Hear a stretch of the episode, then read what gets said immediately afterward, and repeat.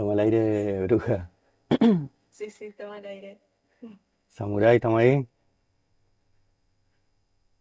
Estamos al firme. Bueno, bienvenida Tatiana Ah, muchas al gracias. podcast del Toro Blanco. Bueno, Tatiana vino acompañada de una colega del teatro. Vamos a hacerlo juntos acá. Y mira, te hicimos este regalito. A ver si se ve algo ahí. Que sería un torito en escena ahí. Wow, eso se- representaría el, Nuestro el- encuentro, su, ta- su- ah, sí, tal vez nuestro sí. encuentro. eh, eh, no sé si te transmite algo. te- Sí, está muy bello. El, bueno, me habla de la magia arriba del escenario y de que cualquier cosa puede suceder. Y que cualquier eh, expresión de arte siempre es bien recibida por el público. Ahí está la bruja. Es una actriz bruja.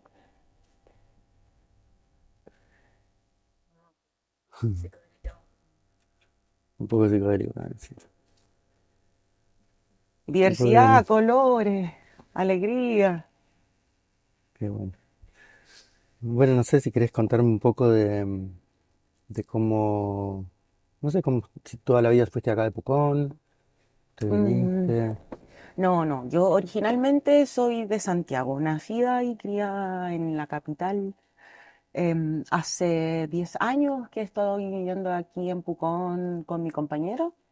Em, salimos de Santiago en busca de mejor calidad de vida y Ujú. buscando oportunidades en otros lugares, eh, alejándonos un poco como de la civilización. Sí, sí, más pasa acá. Y, Te digo que y igual no ha parado de llover. Hoy tuve un buen día, pero imponente el clima en Pucón, Sí, ¿eh? o sea, bueno, eh, Chile en este momento Está inundado y con crisis sanitarias y, y en, en todos lados.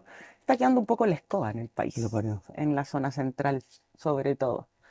Eh, Bueno, ahí te vi siempre vinculada con la cultura en general, con el teatro. Sí, bueno, yo soy actriz de profesión, Y de, y de estudié, chiquita, capaz, no sé, sí, de chiquitito, de, bueno, sí, era mi, era, era, así era la manera en que me manipulaban mis padres para estudiar. Si no hubiera sido por el teatro, quizás no hubiera estudiado nada. Bueno, pero dieron, dieron, dieron con el clavo, porque capaz que también, ¿no?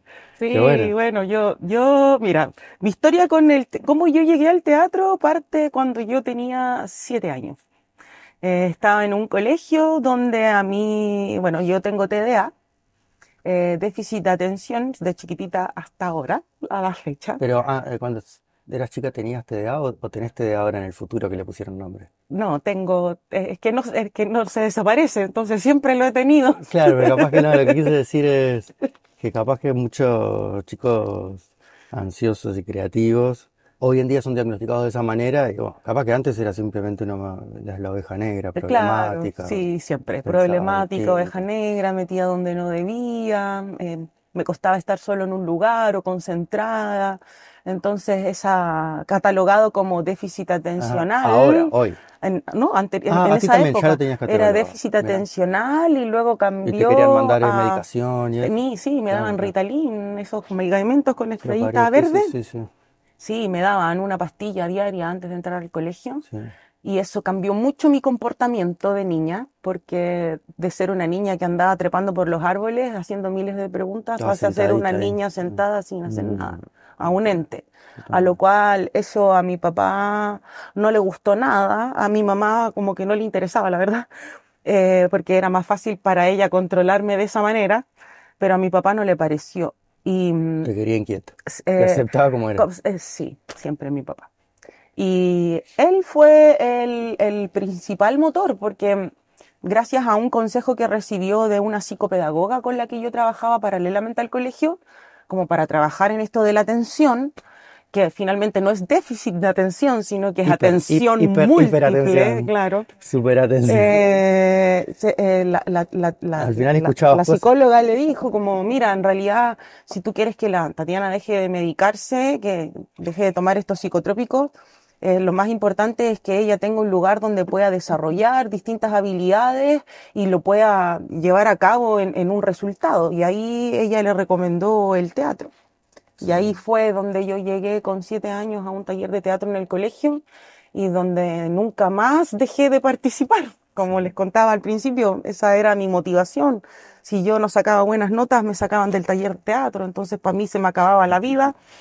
Y, y sobreviví a la escuela aquí en, en Chile Gracias gracias al teatro. Buenísimo. Entonces, y así, terminé estudiando arquitectura en esto de atenciones múltiples y, y finalmente terminé volviendo al teatro igual. Y Arquitectura aquí también, estamos. arquitectura. Arquitectura, sí. Soy licenciada en arquitectura, estudié Excelente. los cinco primeros años y luego dije, no, esto no es para mí, yo necesito bueno, pero- algo que me llene el alma, ¿no? Y volví al teatro. Y cuando comuniqué eso a mis padres, mi mamá se tiraba los pelos y lloraba y decía, yo sabía, yo sabía. Y lloraba y mi papá, bueno, mi papá siempre apoyándome. Pero ahí tenés- está bueno porque tampoco es que, que, que, que hacías terrible logro, eso lo aplicás en el teatro, en tu, tu, tu mente lo tiene todo incorporado, todo eso que aprendiste con arquitectura, imagínate. Ah, bueno, sí. Una actriz que eh, aparte tiene todas esas capacidades. em, al principio no me había dado cuenta de eso. eh, como que separaba los las dos áreas. Yo, yo me empecé a dar cuenta cuando ya está eh, ya en, en el transcurso del estudio en, en- en teatro en sí mismo, me empecé a dar cuenta que, que yo tenía otras herramientas diferentes a mis compañeros, Claro. que eran la concepción del espacio, de, Sí. de poder... O de hasta pasamos un centímetro, no sé si, a ver, Sí, la no, es que esto mide, son Claro. 70 centímetros, inmediatamente resolver las estructuras, cómo lo podemos hacer para que sea liviano, barato, desarmable, Bueno, mi hermana, transportable. justamente hermana chica, Margarita, estudió escenografía teatral. Y anda en todo eso, día y noche. Y Laburo. sí, toda la noche. Bueno, mi papá, una de las cosas que más me, me, me preguntó muchas veces cuando yo le dije que quería estudiar teatro fue como, pero todo el trabajo, todo el esfuerzo, todas las noches sin dormir y no me importa, no me importa, quiero ser actriz. Bueno, y acá estamos. Y aquí estamos, pues, haciendo teatro en el sur de Pues, en Chile. el sur de Chile, en Pucón.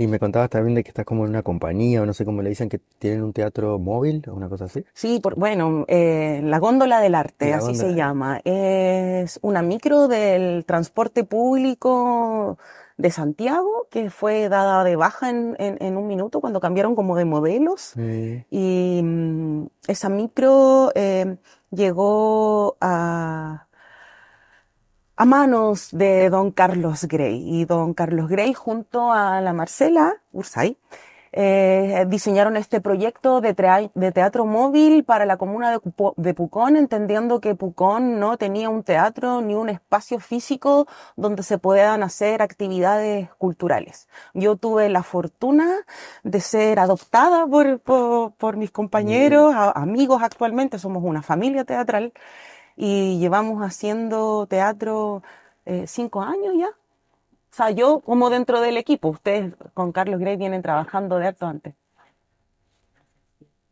Como siempre. del, do- del 2017, del Sí, 2017. toda la pandemia, todo, tiempo. Sí, sobrevivimos a la Sí. pandemia también, la micro, nos pasaron cosas ahí bien fome. Em, nos desmantelaron la micro, nos robaron los equipos, las luces, el sonido, Sí, las baterías, quebraron los vidrios. Hubo gente viviendo adentro de la micro donde Ah, estaba porque había quedado, claro, guardada. había quedado guardado. Em, Fuera de y- temporada, digamos. Fue el proceso del estallido social y la pandemia. Al mismo tiempo. Sí. En ese 2020. En un momento que querían quemar todo. Bueno, ¿2020? 2019, la, Ah, 19. 19 a 20. Sí. Claro, con- sí, Fue muy bravo acá. Bueno, acá en Pucón no tanto, pero llegó una pequeña oleada que fuimos como los únicos perjudicados.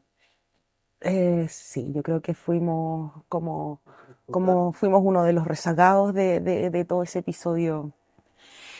Em, contar cómo fuimos. Bueno, que puede ser atacado por... eh, Claro, lo que sucede es que em, También, capaz que el- el- el- la situación social, un poco esa cosa. Claro, el contexto social, bueno, en Chile, te- más o menos te contextualizo, cuando, cuando todo va mal a nivel gubernamental o del Estado, el dicho más común es vamos a quemar una micro, ¿no? Sí, de Eso es como, es como el corazón que late en, en la revolución, es vamos a quemar una micro. Y aquí la única micro que estaba a mano era la nuestra, realmente.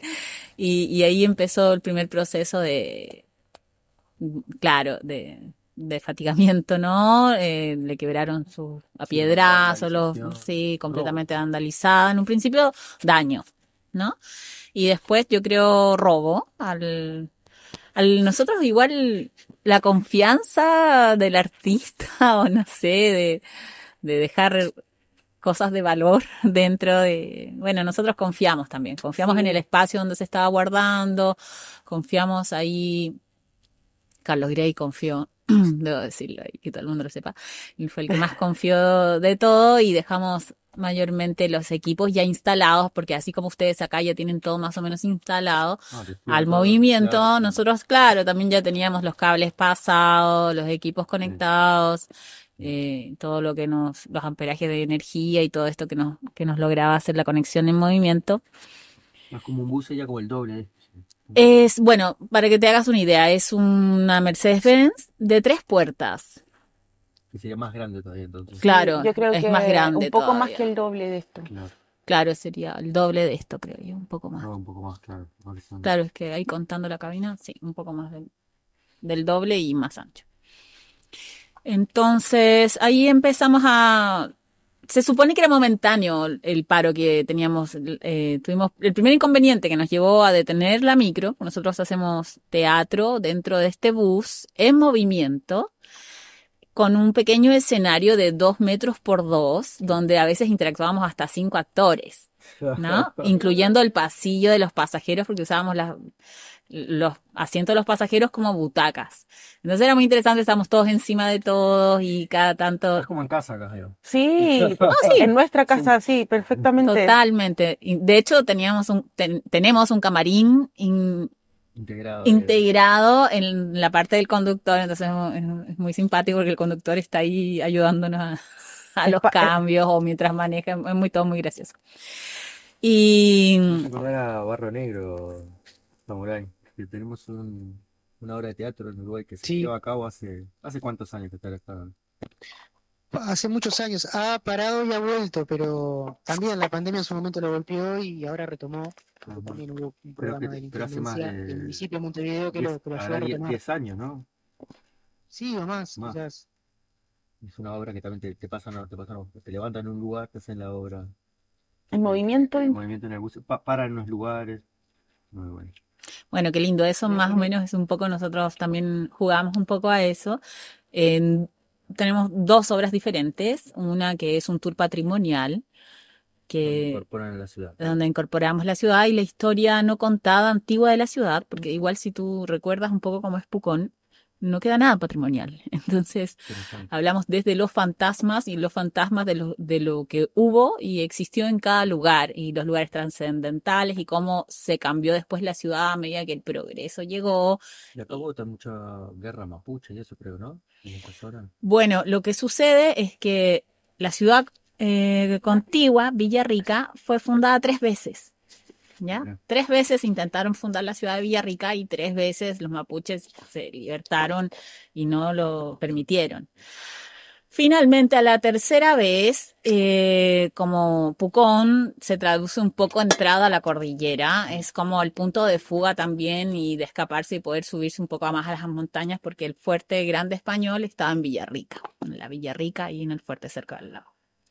O sea, hay un poco de lo que sucede con, con la historia mapuche más a este sector y la gente ya finalmente inmigró hacia la montaña, hacia Argentina o hacia acá todo lo que es cerros, montaña, porque ya eh, como decía Alonso Ercilla, es eh, una tierra endemoniada por el volcán, ¿ya? Porque este es el, un volcán. Protegida, claro. Claro, pero para ellos eran los demonios, para ellos, claro, protegida para este lado, pero para ellos eh, todos estos espíritus lo relacionaban con el diablo, viste que venían de la iglesia, es la iglesia la que mandó aquí a, a, a purificar todo, claro. Sí, eso fue la parte de, de la evangelización del sur de Chile. Entonces, ¿Qué año estaremos hablando? Más o menos. 1004. Sí.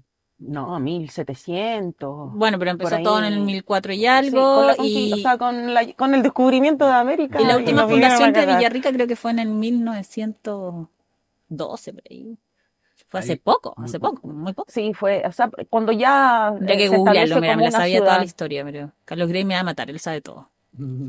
Sí, pero ya van a tener la oportunidad de conocer a Carlos Grey. Historiadora, así que ahí le puedes hacer la pregunta ya, ¿qué, en, ¿cuál fue la última fundación de la ciudad de Villarrica? Y él te va a comentar. Bueno, ahí en esa situación eh, estaba complicado.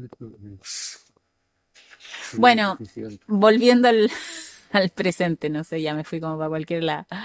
Eh, la micro.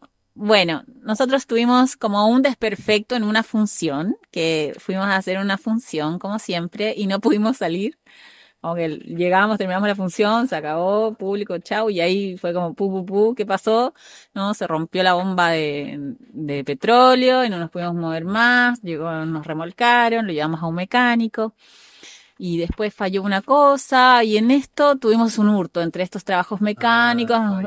y ahí fue el, el primer pare que tuvimos que nos mantuvo después vino el estallido social y después inmediatamente la pandemia y no pudimos volver a levantarnos porque esta pieza que nos habían robado que era el motor de arranque eléctrico porque Sí. estas micros son eléctricas Sí. y automáticas ya con todo lo que funciona de las puertas y el motor entonces era bastante pesado el gasto, tuvimos que parar y ahí después de ese hurto que tuvimos, ya tuvimos que dejar la micro estacionada quieta en un lugar y después en este mismo lugar pasó esto, ¿no? de Estallido social, inmediatamente pandemia, como que todo hubiese estado programado para calmar a las gentes y ahí ya la micro se quedó en ese espacio abandonado y bueno, surgió todas las pobres violaciones eh, terribles.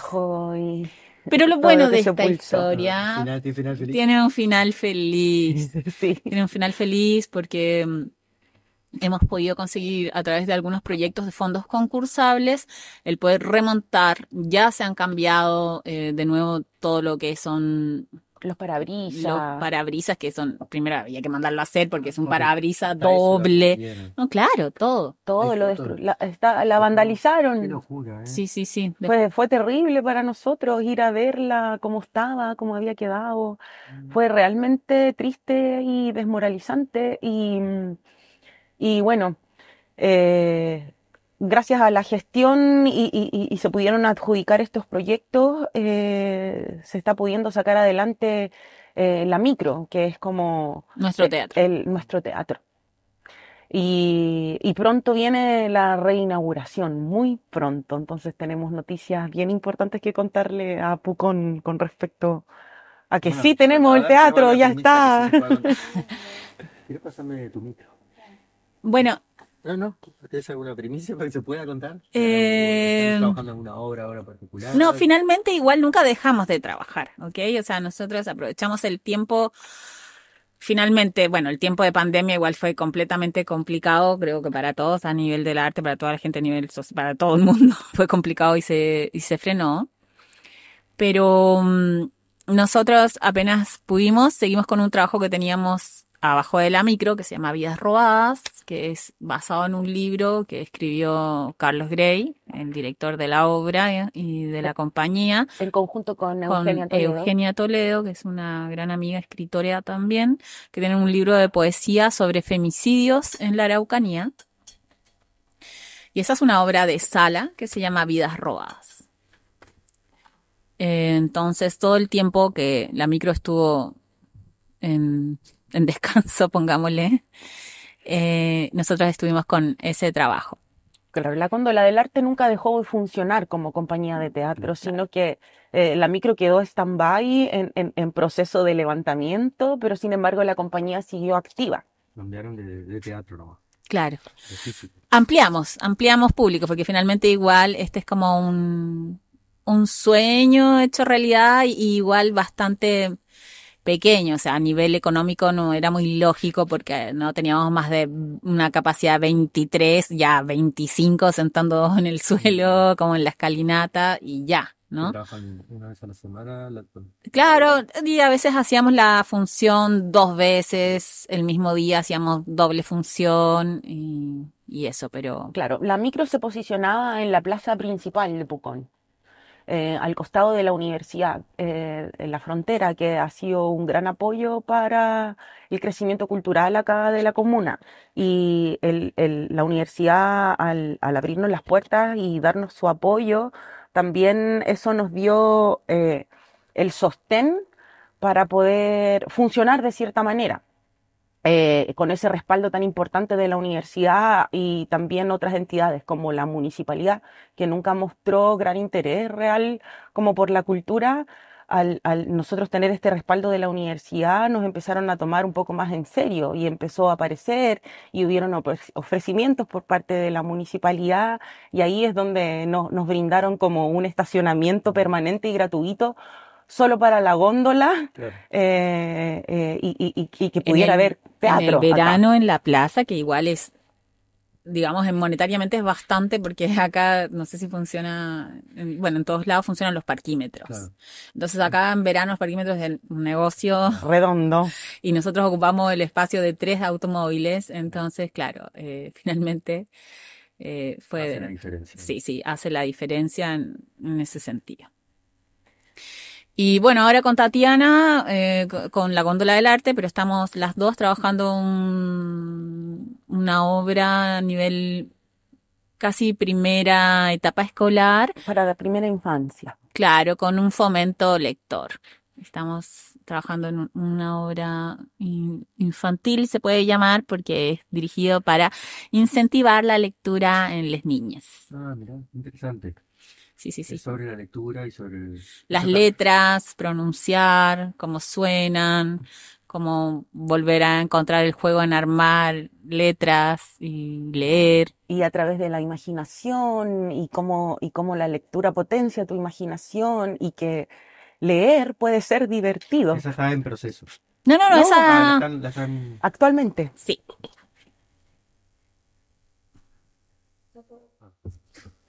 Esa está... Está en cartelera, en cartelera, digamos. En cartelera. Y, y la que está en proceso, porque tenemos una invitación a Cuba, es el remontaje de una obra que se llama Gotham, Tangos del Otro Patio, también de Carlos Gray. Bueno, nosotros hacemos las, trabajamos nuestras propias obras, digamos, ¿no? Nosotros escribimos nuestros propios trabajos porque, bueno, el talento está y empezamos a reconocernos y a valorar nuestro propio trabajo. Sí, sí, vamos, empezamos por ahí. Así que, bueno, estamos con esa invitación que sería como la novedad que tenemos. Y, y ese sería nuestro, nuestra potencial secreto contado. en vivo. En vivo. no sé cómo te vinculaste, cómo llegaste al teatro, cómo fue tu...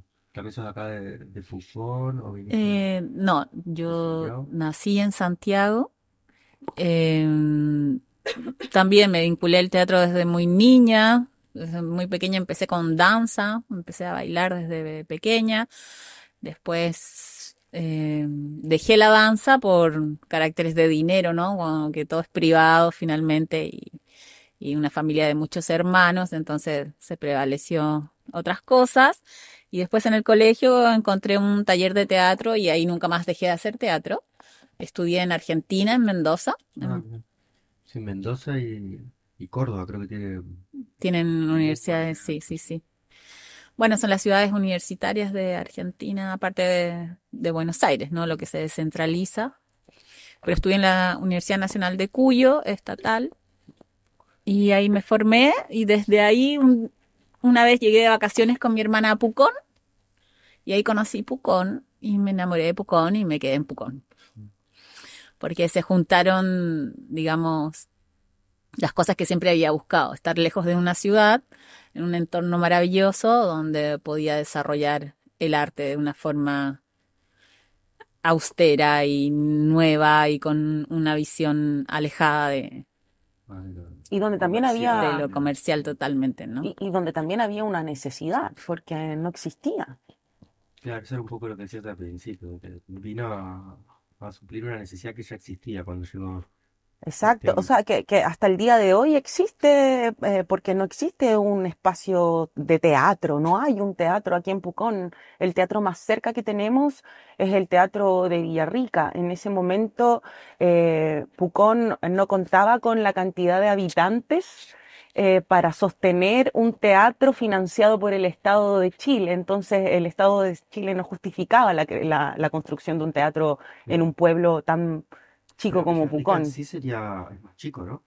Es más grande es más ciudad. Eh, nosotros, o sea, cualquier trámite, cualquier cosa eh, que no esté aquí en Pucón es en Villarrica y si no es en Villarrica ya es a Temuco, que vendría a ser como la capital de la región.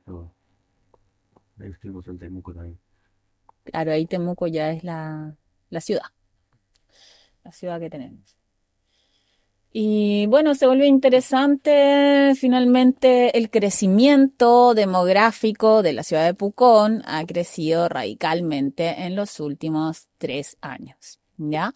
Por eso, claro, en post pandemia, este lugar fue como la elección de, de los chilenos para, para vivir. De muchas familias. Entonces, todo creció. Todo creció y todo empezó a quedar pequeño. Finalmente, este siempre fue una ciudad de turismo y estival de vacaciones, no una ciudad cultural. No fue su, nunca fue el fuerte de Pucón. Y ahora, en cuanto a cultura, ¿qué, qué otras cosas hay? Bueno, hay de todo. Hay un cine que es, es de Pedro. Ahí les voy a dar el dato para que lo, que lo puedan entrevistar. Tienen una sala de cine pequeñita, privada, muy linda también. Hay dos compañías de danza y escuelas de danza, eh, de danza clásica. Eh, muy importante también de Rebeca, una bailarina profesional eh, con mención en Rusia. Hay muchos artistas visuales, plásticos. Está Raúl Coseo también hace poco con una exposición nueva que se va a lanzar ahora también en Villarrica. Fotógrafos, Bueno. Patricio Garrido. Fotografía también, hay mucha fotografía muy evidente. Eh, más teatro, está Ñeque Teatral. eh, y, tenemos las ciudades aledañas, que sería Villarrica y Pucón, que estamos en constante eh, compañía y nutrición y trabajando en conjunto, porque finalmente estamos a 30 minutos, 20 minutos, es muy cerca, está Circo Lacustre, que trabaja todo lo que es técnica de circo en Villarrica, y ahora se ha formado un nuevo espacio eh, físico, cultural, con eh, una sala de exposiciones y un domo muy grande que empiezan sus actividades en noviembre en Copanqui, Curarrehue, en el medio de la montaña, con vista a tres volcanes, que ya es un sueño. Sí, otra cosa. Entonces, estamos ya trabajando colaborativamente en estas tres localidades que están muy cercanas y, y ya todo funciona, digamos, empieza a fluir, ¿no? Las artes, ya empiezan a fluir este circuito y bueno, música, hay muchos músicos también de muy gran nivel. O sea que te mueves en todas las, las áreas, te quedas, estás muy metida. ¿no? Bueno, finalmente sí, pero porque trabajo también en la gestión cultural de, de la zona y del sur, como nace esta necesidad cuando llegué un poco, que era todo muy turístico, poco cultura, y, y éramos pocos, Como que se logró algo. se lograron bastantes cosas y, y un poco de fluir y conocerse los que trabajamos. Y ahora empezó todo a crecer mucho y empezaron a llegar también muchos artistas de afuera, que también se vuelve muy interesante. Ahora ya todo es más ágil, ¿no? Empieza a ser un poquito más ágil y ya Otro lenguaje en la calle. también. completamente, y ya surge esta necesidad de que ya, ok, es necesario un, un espacio físico central donde se puedan converger todas las artes, donde hay, se generen audiencias, porque hay audiencias y hay espectadores, pero no, no están encontrando el espacio donde o cuando se genera algo en un lugar queda pequeño. Estamos quedando pequeños. Cada vez que presentamos nosotros o cualquier otra persona también en, en los otros centros culturales que existen, porque ahora ya hay tres o cuatro centros culturales comunitarios en la comuna de Pucón que también están haciendo un gran trabajo De autogestión. de autogestión y muy bonito. Pero no hay uno que centralice todo en cuanto a espacio, ¿sí? Eso a veces se, se le va un poco de las manos, se satura. O sea, bueno, la universidad cumple un poco ese rol. Eh, el, director actual de la Universidad La Frontera del campus Pucón, eh, él ha hecho una labor fundamental, un pilar eh, para abrir eh, los espacios a la comunidad de artistas de Pucón. Por lo tanto, bueno, como lo dije, ha sido un puntal fundamental. Claro, no es raro encontrar ya exposiciones, salas, talleres, ponencias, obras de teatro, conciertos. Ya hacen dos ciclos que se llama Art Fest y es como el Art Fest verano, Art Fest invierno. Entonces ahí se logra una cartelera. Hoy día hay una película a las 19 horas, El Triángulo de la Tristeza, creo, es una de Sí. cine arte. Está... Entonces como que la universidad está un poco supliendo eso. Hay una pequeña casa de la cultura donde Tai trabaja, pero se hizo pequeña, ¿no? Ya no hay horario, si tú quieres ensayar, imposible, si quieres dar un taller, ya, ya está todo col- eh, colapsado, digamos, a nivel horas, pero en buena hora que, que esté todo usado, o sea, eso es lo que se festeja, ¿no? Que, que estamos quedando pequeños, pero igual eso es bueno, es positivo. Claro. Es algo positivo completamente de que la gente quiera vincularse, quiera consumir arte y verse en su propio ocio, beneplácito para el alma y, y- y- y apreciar desde esa manera el camino interno, ¿no? Porque ya el paisaje lo tiene todo. Exacto. Y, y, Hermoso. y bueno, y esta, y esta, eh, en este fin como objetivo principal eh, que se empezó a dar en el camino, que era la creación de audiencias eh, a un público puconino que no estaba acostumbrado a recibir arte y, y no saber tampoco a dónde ir a consumir este tipo de, de, de, de- de alternativas de, de ocio, de entretención de ocio, eh, que no existía. Eh, bueno, eh, eh, se potenció mucho más después de la pandemia. Hubo un cambio de mentalidad también en- en- en la gente, porque eh, se vio, eh, se vio incrementada la cantidad de, de- de- de ciudadanos puconinos, residentes en Pucón, que estaban interesados en vincularse con actividades culturales. Entonces, eh, por ejemplo, em, yo partí hace, antes de la pandemia haciendo un taller de teatro para adultos vinculado a, bueno, la Casa de la Cultura en esta oportunidad me brindó el espacio de manera gratuita y los alumnos eran los que financiaban mi trabajo, por decirlo de alguna manera, en lo cual no había dinero por parte de, de- de los alumnos y, y se empezó a transar desde otra manera, como que la plata para mí dejó de ser un problema porque eh, los alumnos llegaban con una caja de huevos o con unas paltas o, o unas frutas, entonces aquí se conoce como trueque, es una palabra mapuche, que es un intercambio de una cosa por otra. Entonces el intercambio no se empezó a dar solamente con, con el pagar el ticket de una entrada, sino que, o, o de una mensualidad para participar de un taller creativo, sino que a través del trueque. Eh, entonces se abrió una pequeña ventana, pero después eh, llegó, bueno, la pandemia, se suspendió todo, todo murió, pero luego que se reactivó de nuevo el movimiento, eh, o sea, empezamos a tener una reactivación y un interés por parte de- del público y de la gente local por querer participar. eh, de- de- más neces- una necesidad de la gente de conectar también un poco. Exacto. ese momento muy Eh, fuerte y querían bajar un poco a... Exacto, la cuerpo. pandemia cumplió un rol fundamental en ese cambio. Y, y en este minuto, bueno, los talleres culturales que, que ofrece la Casa de la Cultura están copados.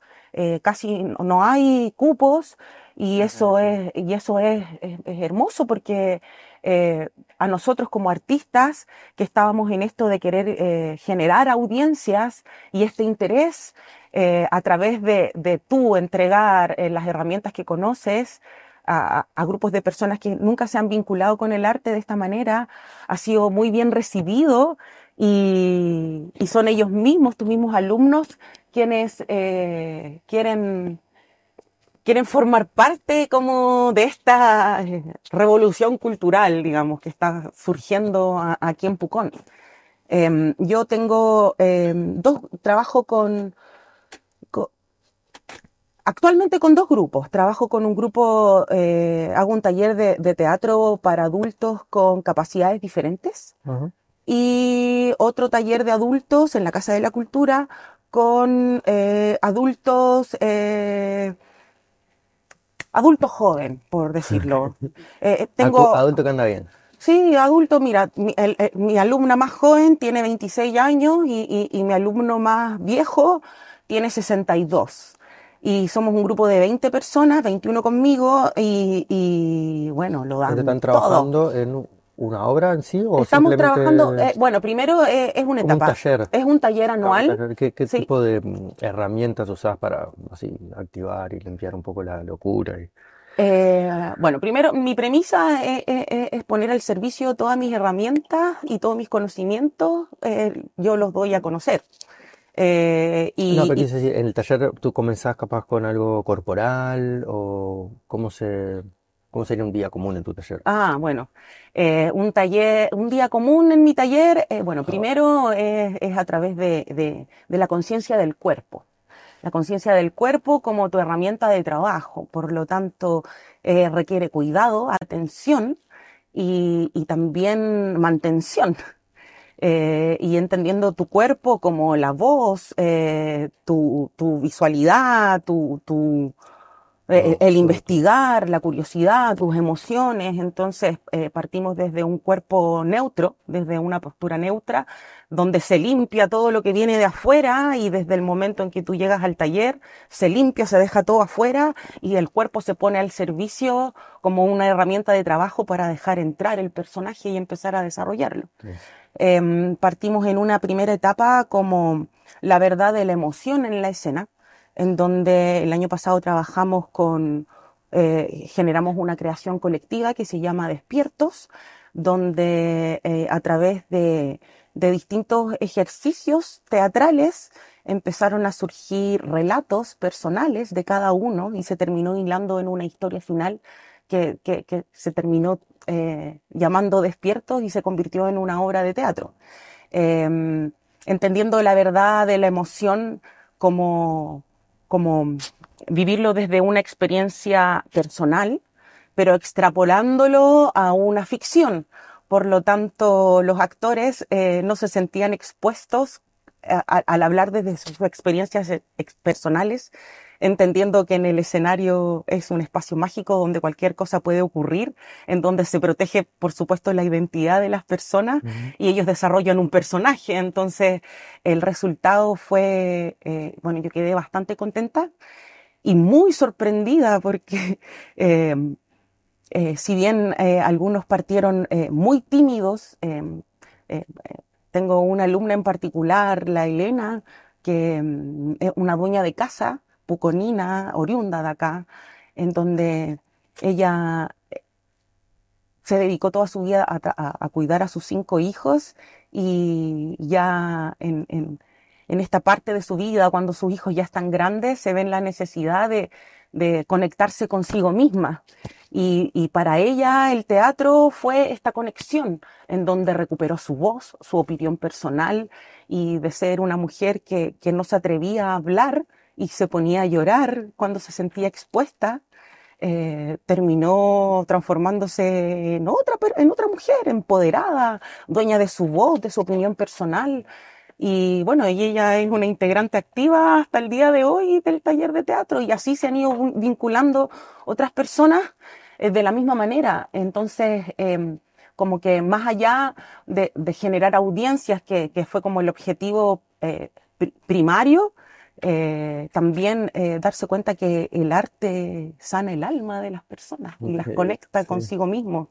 Y desde ahí, No, esto para que mí, traías de, de- de- de- de que de alguna forma el arte ese te hace de, te protege un poco para no sentirte expuesto, pero bueno, ese personaje lo creas tú, va a hablar mucho de, de ti mismo y capaz que está el pintor, todo su, el escritor se esconde atrás de, le hace como un filtro ahí, que capaz que en realidad el filtro es, es para quitar realmente una careta de, de- de- de la personalidad de la persona, del ego, y, y bueno, esta es mi esencia, esto sí, me animo a, mostrarte quién soy. sí, Creo que en el arte, eh, se animaron a mostrarse a, a, eh, quienes son verdaderamente sin, ser- sin sentirse juzgados, Sí, sino que el teatro, el espacio teatral se transformó en un espacio seguro para ellos. Mm. Entonces, eh, es increíble la cantidad de cosas y de sentimientos que tienen las personas que decir de su vida, de su cotidiano. Eh, a veces la, la vorágine te va comiendo y tú entras en un sistema como de nunca acabar Mm. y te olvidas de cosas esenciales como, por ejemplo, el entender de por qué me siento así. Y, y el teatro te lleva a indagar en esas Sí, profundidades, eh, en entender tus emociones, en ponerles nombres. sí, es muy sanador, o sea, tiene el- Exacto. el- eh, como una herramienta para limpiar, así, no sé cómo decirlo, Eh, eh, eh, es, catártico. catártico. sí, como, sí, tal cual como lo dice la Marce, Mm, se transforma en un elemento catártico. Entonces, no solo eh, te vincula eh, como desde el querer mostrar un- una gran obra de teatro, sino que también una necesidad de las personas de querer comunicar lo que pasa a través de, de ellos, cómo el mundo se sostiene a través de ellos y de su mirada. Y el teatro te da la posibilidad de poder exponerlo y mm, mostrarlo y de dar una opinión.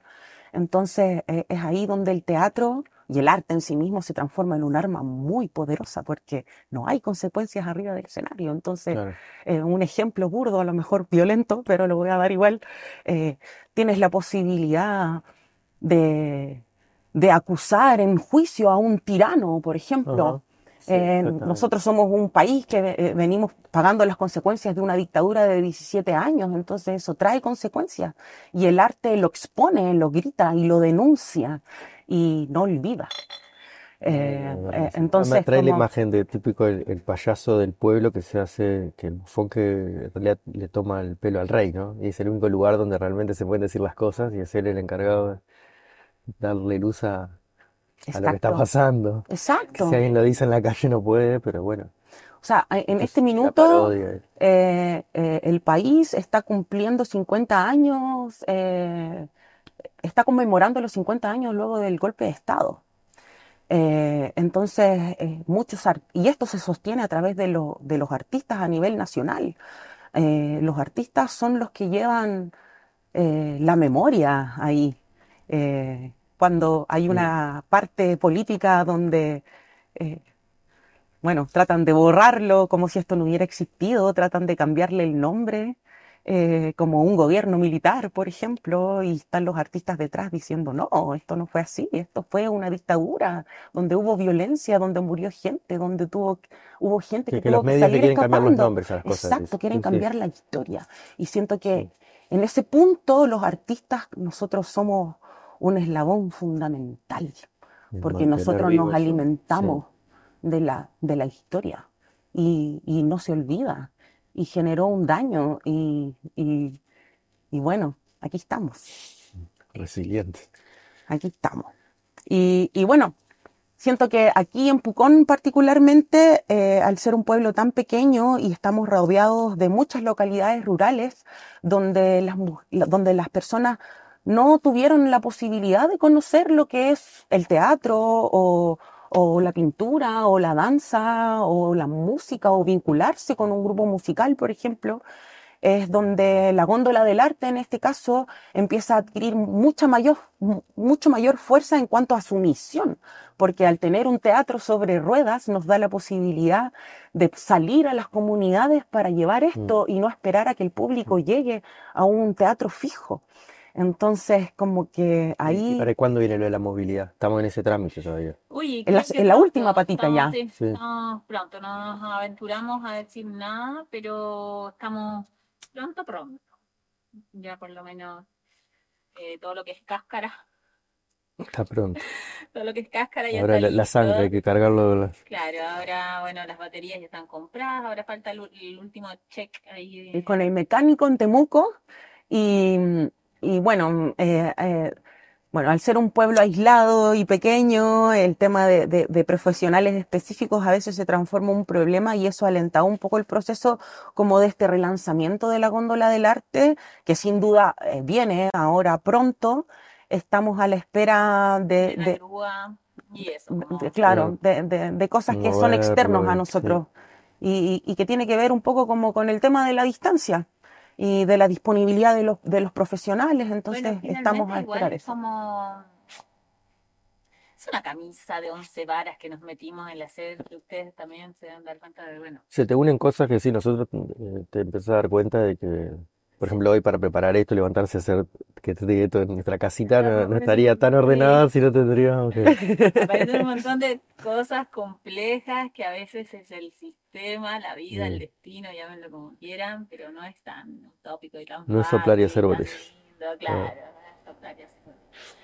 Entonces, finalmente, tenemos que ver cierta cantidad de respuestas de que como empezamos en un principio, ahora con este gran crecimiento demográfico y con tanta gente viviendo en Pucón, ya el tránsito de lo que hacíamos antes con el teatro y Ah, movernos, ya es- cambió la ahora en movida. verano cambió porque hay mucho parado, tráfico señalero, y bocinazo. Exacto, y es mucho tráfico, entonces lo que antes nosotros podíamos tomar 15 minutos en recorrer ciertas partes, ahora Ahora es congestión vehicular y quizás la obra no llega en el momento físico, Mm, timing de la obra al lugar que tiene que llegar. mm. Entonces otra logística, que Vas, impro- improvisando en el camino, No, que y ni que, te y, digo. y que va de la mano también como, como mucho de la improvisación, porque si bien hay un, hay un texto, un guion teatral, en donde nosotros tenemos que hacer coincidir el texto cuando vamos pasando por un lugar en específico de este recorrido, porque lo tenemos que mostrar,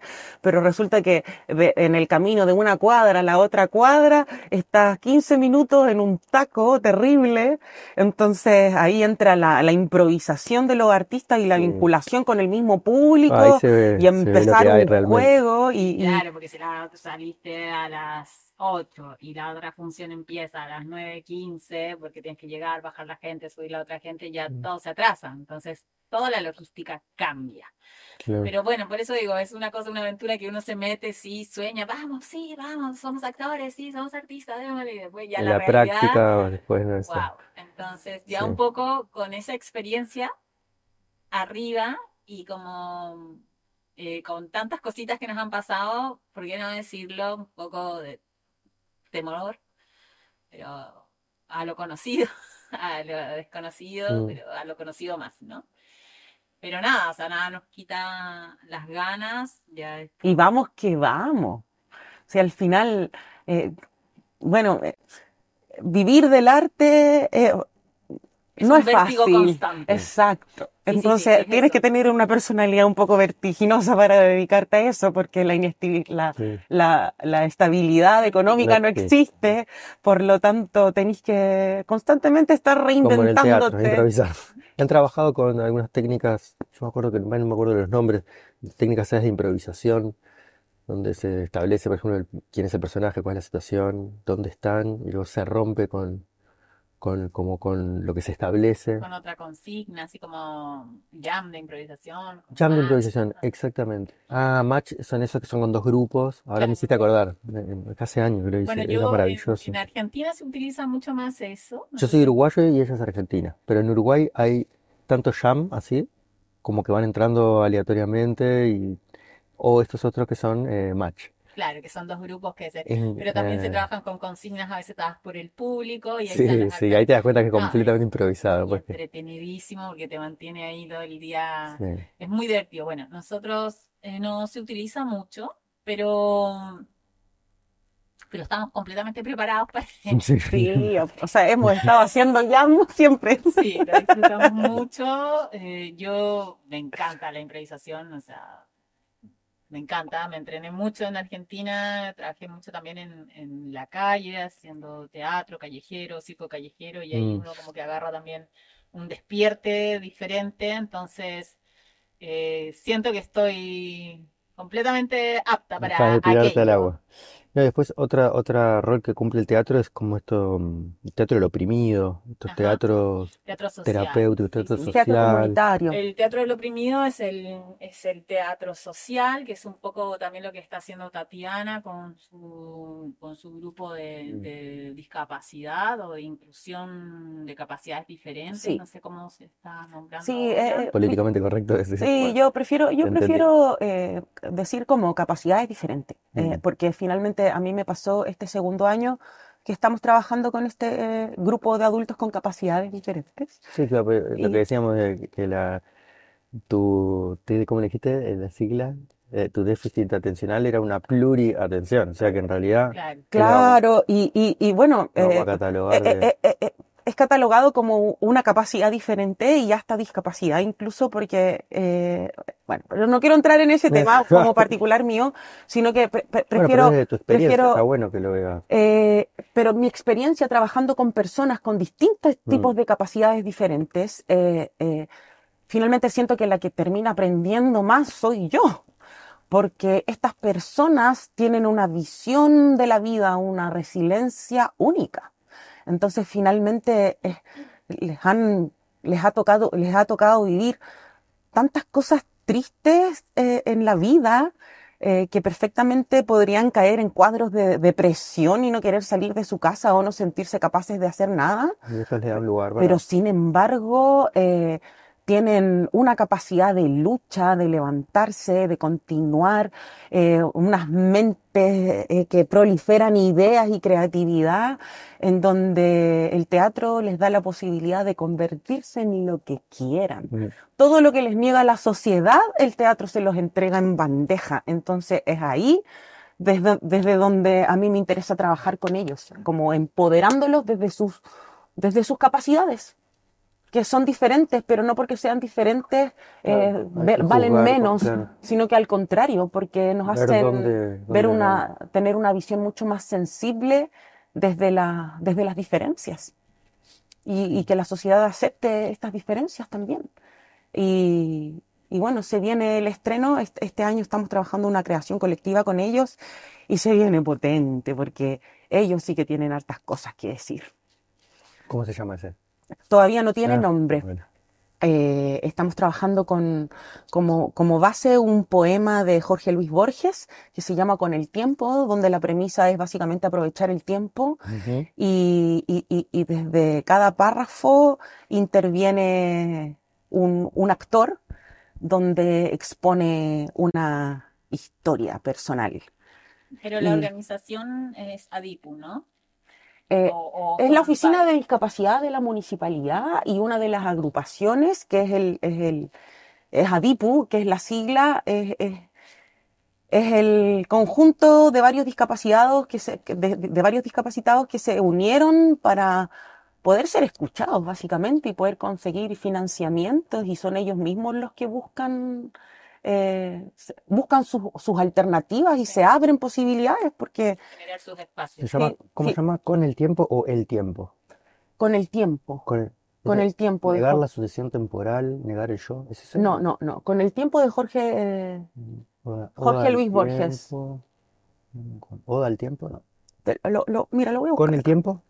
Con el tiempo. Ah, con el tiempo. Sí. Ahora acá me salió algo. Con el tiempo te das cuenta, así parte. ¿Quieres leerlo? Y- Eh, bueno, sí. Sí, vamos cerrando por ahí. Promesas, encanté el alma, ¿ese? Sí, sí, ese es.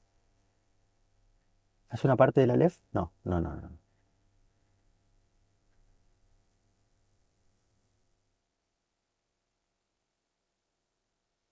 Ah, en mi mochila lo Capaz tengo en el auto. Ah, en el auto. Pero acá en internet tiene que estar, ¿verdad? Lo que pasa es que no. Sí, a ver, espérame, déjame, yo lo busco, lo tengo, lo tengo acá. Bueno, y ahora tenemos fecha para función. Nosotras, recién confirmadas, en Pucón nos vamos a presentar el 24 de octubre en la Universidad de la Frontera, con el patrocinio de Cultura Pucón, con relatos no obligatorios, en el colectivo escénico Reina de Copas y en el espacio cultural Copanqui el 18 de noviembre en el Toroide también con Reina de Copas, relatos no obligatorios. Sí, bueno, Como el chivo, ¿no?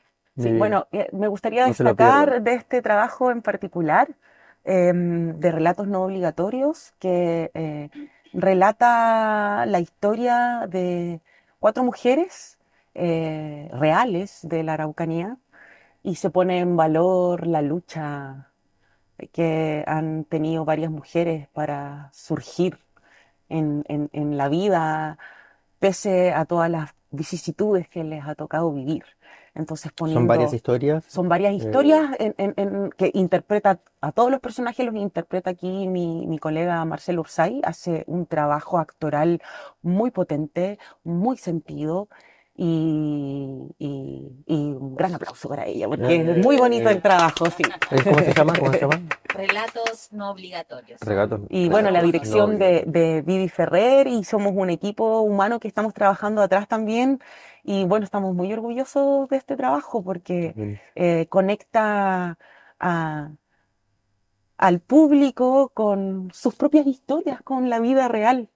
Entonces, eh, siento que ahí ha sido un clic súper importante y, y- y por lo general después hacemos conversatorios y, y las reflexiones que salen ahí de, historias de sobrevivencia eh, son bien bonitas. O sea, como que ahí es donde yo me doy por pagar.